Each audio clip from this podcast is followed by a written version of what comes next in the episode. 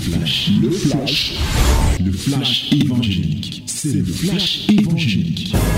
C'est le temps du flash évangélique. Voici le temps de la parole. Voici la minute de la vérité à fraîche rosée. Que Dieu soit glorifié, toi qui nous écoutes ce matin. Parce que je sais qu'il y a des gens qui ont des difficultés à nous capter. Alors, si tu connais quelqu'un qui avait des difficultés à capter, il faut qu'il essaye encore pour voir si ce matin, ce n'est pas bien. Parce qu'effectivement, je crois qu'il doit avoir des améliorations au fur et à mesure. Alors, ouvrons nos Bibles parce que c'est le temps de la parole. Dans 1 Corinthiens chapitre 13. Nous allons lire bien sûr les 13 versets qui s'y trouvent. 1 Corinthiens 13, retiens une fois ça à 13 versets. Ce n'est pas compliqué. 13, 13. Hello, my beloved. This is a wonderful moment of the word of our Lord. Open your Bible in the book of First Corinthians, chapter 13. We are going to read all the chapter. In the mighty name of Jesus, let us read it together and loudly. One, two, three. Nous lisons tous ensemble à haute voix au nom de Jésus-Christ. Un, deux, trois. Amen. Quand je parlerai les langues des hommes et des anges, si je n'ai pas la charité, je suis un airain qui résonne ou un cymbale qui retentit. Quand j'aurai le don de prophétie, la science de tous les mystères et toute la connaissance, quand j'aurai même toute la foi jusqu'à transporter des montagnes, si je n'ai pas de charité, si je n'ai pas la charité, je ne suis rien. Et quand je distribuerai tous mes biens pour la nourriture des pauvres, quand je livrerai même mon corps pour être brûlé, si je n'ai pas la charité, cela ne me sert de rien. La charité est patiente, elle est pleine de bonté. La charité n'est point envieuse. La charité ne se vante point.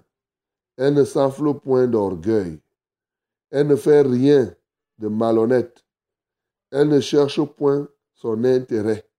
Elle ne s'irrite point. Elle ne soupçonne point le mal. Elle ne se réjouit point de l'injustice, mais elle se réjouit de la vérité. Elle excuse tout, elle croit tout, elle espère tout, elle supporte tout. La charité ne périt jamais. Les prophéties prendront fin. Les langues cesseront. La connaissance disparaîtra. Car nous connaissons en partie et nous prophétisons en partie.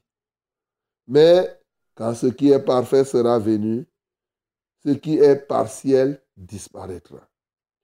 Lorsque j'étais enfant, je parlais comme un enfant. Je pensais comme un enfant. Je raisonnais comme un enfant. Lorsque je suis devenu homme, j'ai fait disparaître ce qui était de l'enfant. Aujourd'hui, nous voyons au moyen d'un miroir d'une manière obscure. Mais alors, nous verrons face à face. Aujourd'hui, je connais en partie, mais alors, je connaîtrai comme j'ai été connu. Maintenant donc, ces trois choses demeurent. La foi, l'espérance, la charité. Mais la plus grande de ces choses, c'est la charité. Amen. Bien-aimés, lorsque nous lisons cette parole, c'est comme si c'était un refrain d'un chant que nous sommes en train de, chanter. Hein. Parce que je suis sûr que ces paroles sont lues et plusieurs fois relues. Donc, c'est une très très bonne chose de connaître ces versets, mais il faut bien sûr les mettre en pratique. Ce matin, la voie par excellence, souvenez-vous de la conclusion d'hier, et c'est ça qui a continué. Il dit, aspirez aux dons les meilleurs, et je vais encore vous montrer une voie par excellence. Et la voie par excellence pour vivre dans le Seigneur, c'est vivre la charité. Donc ici, il y a un enseignement sur la charité. Je relève tout de même, avant de regarder, bien sûr, de tirer les leçons que nous devons faire, je regarde qu'il y a une note éliminatoire pour le concours d'entrée au ciel. La note éliminatoire. Une note éliminatoire pour les élèves ou pour ceux qui ont été à l'école, c'est une note que quand tu as cette note-là, même si tu as 20 sur 20 ailleurs, tu échoues. Tu comprends ça? Dans la foi aussi, il y a une matière. Quand tu composes cette matière et que tu n'as pas la moyenne requise, tu vas échouer, même si tu as fait le reste. C'est ça que l'apôtre Paul nous expose ici par le Saint-Esprit. Et la matière là s'appelle la charité, c'est-à-dire l'amour agapéo. C'est-à-dire, c'est ça. Donc, en matière d'amour, notamment ici, il fait plus allusion à l'amour du prochain. L'amour fraternel, c'est-à-dire l'amour entre les hommes. C'est surtout ça qu'il a mis en exergue ici. Alors, si tu échoues dans l'amour entre toi et les autres, si tu n'as pas la moyenne que Dieu, lui, il veut, tout ce que tu as fait, c'est nul. C'est pourquoi il te dit que tu peux même, moi j'ai été marqué par quelque chose. Il dit, quand tu dis, bon, quand tu parles la langue, la langue des hommes et la langue des anges, bon, Quelqu'un va dire que, ok, c'est pas. Quand tu prophétises, tu prophétises, tu as la foi, tu fais des miracles. On va dire, bien sûr, bon, je n'ai pas besoin de faire les miracles et d'avoir l'amour du prochain pour faire. Mais il dit, et quand je distribuerai tous mes biens pour la nourriture des pauvres, Donc, il y a des gens ici qui se promènent, qui partent visiter les prisonniers qui leur apporte la nourriture, les sacs de riz, comme la fin d'année s'approche, qui font le sadaka, mais au fond, ils n'ont pas l'amour. Tu vois? Et même si tu distribues, donc quelqu'un peut distribuer tout ce qu'il a, alors qu'il n'aime pas son prochain. J'ai été marqué par ça. J'ai été marqué par le fait qu'ils disent que quelqu'un peut même se faire brûler. Même si tu te fais brûler, il dit quand tu livreras même ton corps pour être brûlé. Les kamikazes. Tu vois quelqu'un qui te dit, je me fais brûler pour toi. Mais au fond, Dieu voit une telle personne et dit que non, tu n'as pas l'amour pour la personne là. Tu t'imagines?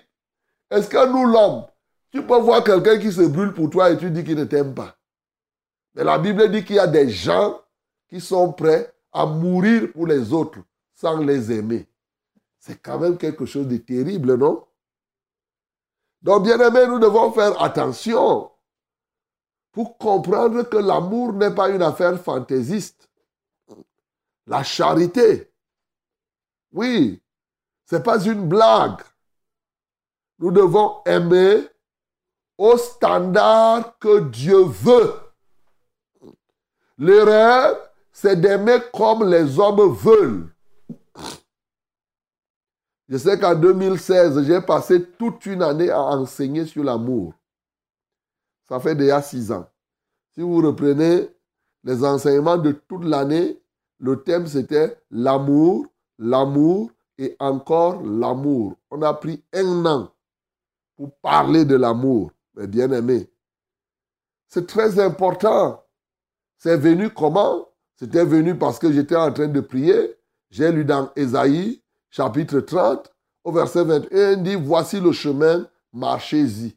Après, il dit, Seigneur, où est le chemin? Quel est le chemin qui, sur lequel tu veux qu'on marche? J'ai entendu la voix qui m'a dit, l'amour, l'amour et encore l'amour. Et ce matin, lorsqu'on revient ici, quand on te parle d'amour, tu as l'impression que tu as déjà entendu. Mais l'amour, l'amour et encore l'amour, c'est le chemin par excellence. C'est ce que la Bible nous dit. Tu tournes en rond, tu montes, tu descends. Il n'y a pas une voie meilleure que la voie de l'amour. Ceci dit, puisque nous sommes là pour retirer, pour tirer des leçons qu'on doit mettre en pratique, oui, comment faire pour rendre pratique ce 1 Corinthiens chapitre 13 Deux grandes choses que je tiens ici. La première, bien sûr, c'est que tout ce que nous devons faire doit avoir un fondement d'amour. Parce que tout ce que tu fais, s'il n'y a pas un fondement d'amour, ça ne sert à rien aux yeux de Dieu. A dit, je peux être ici, je viens prêcher chaque jour. Si au fond de moi, je ne viens pas le faire avec amour, Dieu, c'est nul aux yeux de Dieu. Je peux même faire des jeûnes. Oui, comme quelqu'un qui brûle là. C'est quelqu'un qui peut faire des jeûnes, il peut payer les dîmes, il sacrifie ceci, il sacrifie. Mais s'il ne le fait pas par amour, il le fait par contrainte, ou bien simplement par imitation, ou simplement pour se vanter, bien aimé, tu perdras toutes choses. Donc ce matin, engage-toi dans la voie par excellence, c'est l'amour. Et Dieu soit loué qu'il ne nous définit pas la charité ici, parce qu'en 2016, je vous avais dit que l'amour a trois dimensions. Vous vous souvenez? Voilà. J'avais dit qu'il y a l'amour kéros, c'est-à-dire la dimension kéros de l'amour. J'avais dit qu'il y avait la dimension philia et la dimension agapéo. Et ici, ce que l'apôtre Paul exprime ici, c'est la charité qui est la dimension agapéo, c'est-à-dire l'amour tel que Dieu veut que nous, nous puissions faire. Donc, dans cette troisième dimension d'amour, si tu ne marches pas avec celle-là, mon bien-aimé, tu auras perdu ton temps. Et il définit ce que c'est que l'amour ici, le chemin de l'amour. Quand tu es sur le chemin de l'amour, tu es patient. Ceux qui sont pressés, pressés, pressés là. Aujourd'hui, l'action que tu dois engager, tu, étais, tu voulais te presser à faire quelque chose. Renonce à ça. Parce que la chose là, si elle ne vient pas de Dieu, c'est un problème. Il dit la charité est pleine de bonté. C'est-à-dire que quand quelqu'un est sur le chemin de l'amour, il aime rendre service. Il aime aider les autres. Oui, la charité n'est point envieuse.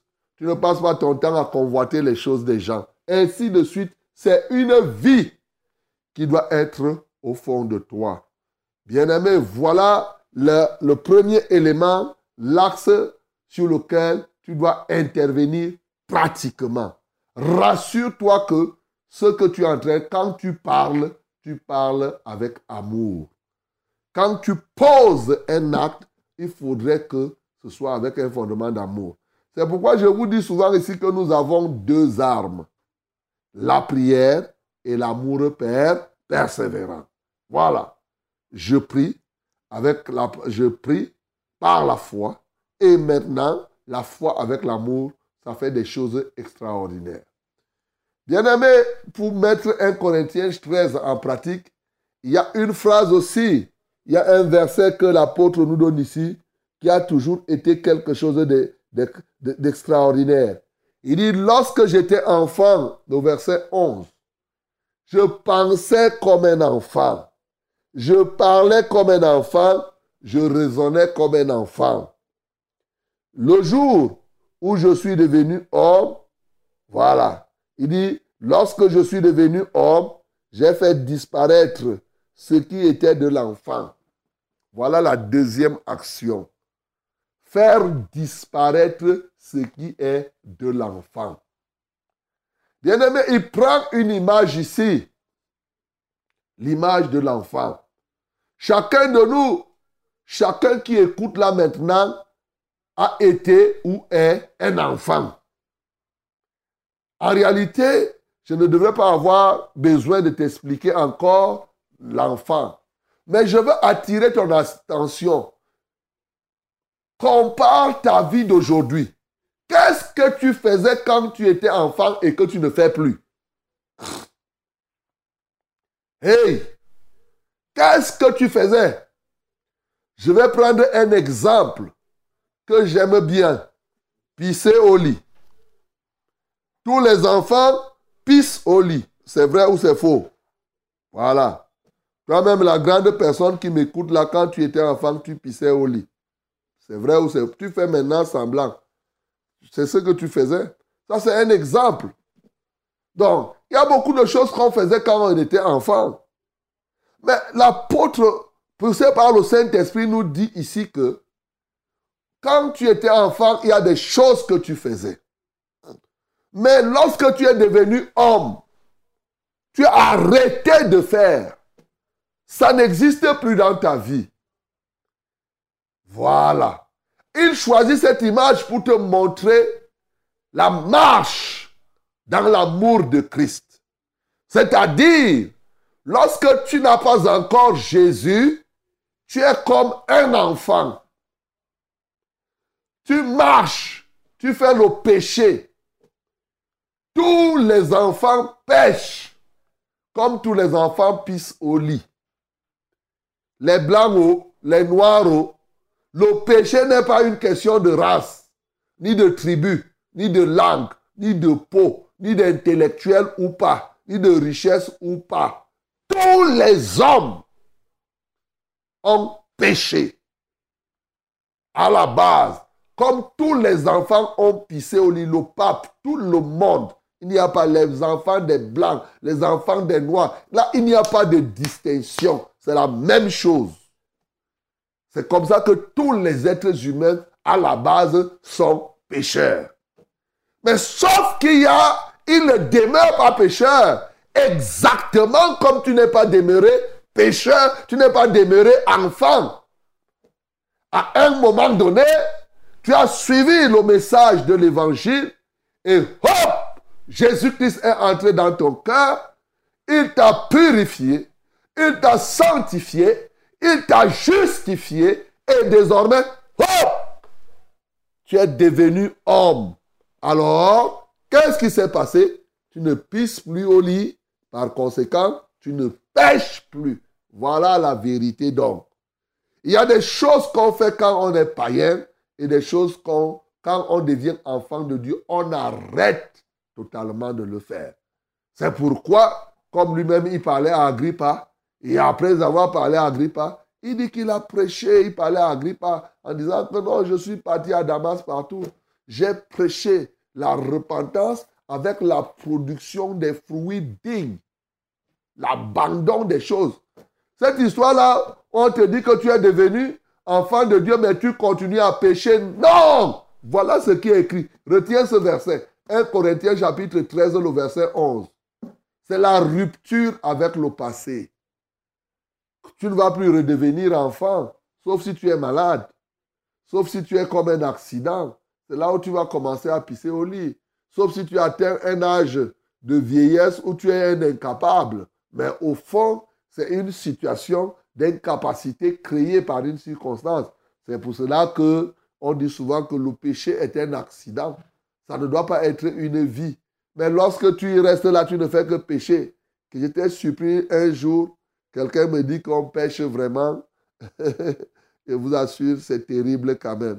Donc, mon bien-aimé, ici, ce que je veux te dire, c'est que l'action que tu dois entreprendre ce matin, c'est rompre totalement avec le péché parce que tu n'es plus enfant.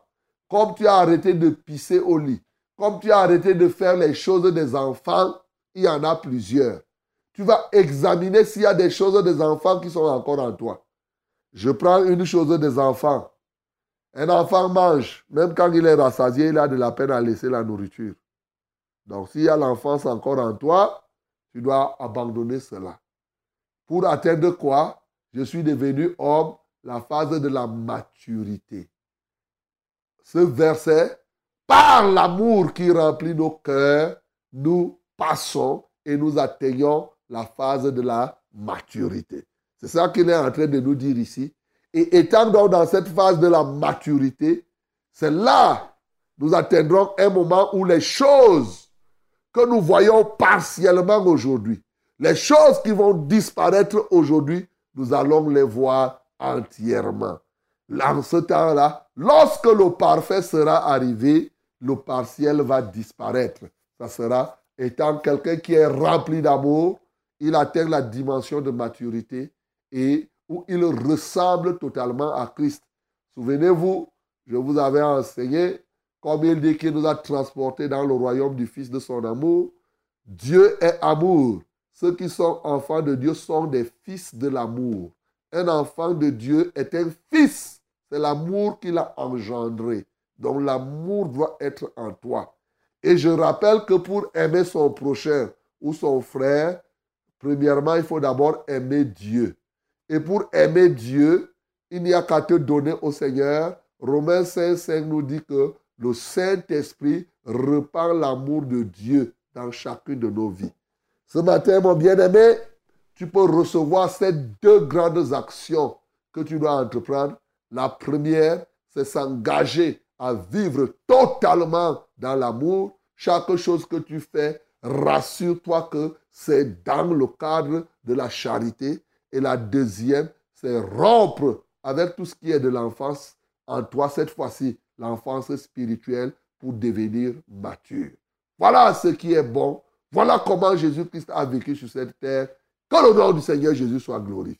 C'était C'était le flash, le flash évangélique. C'était le flash évangélique.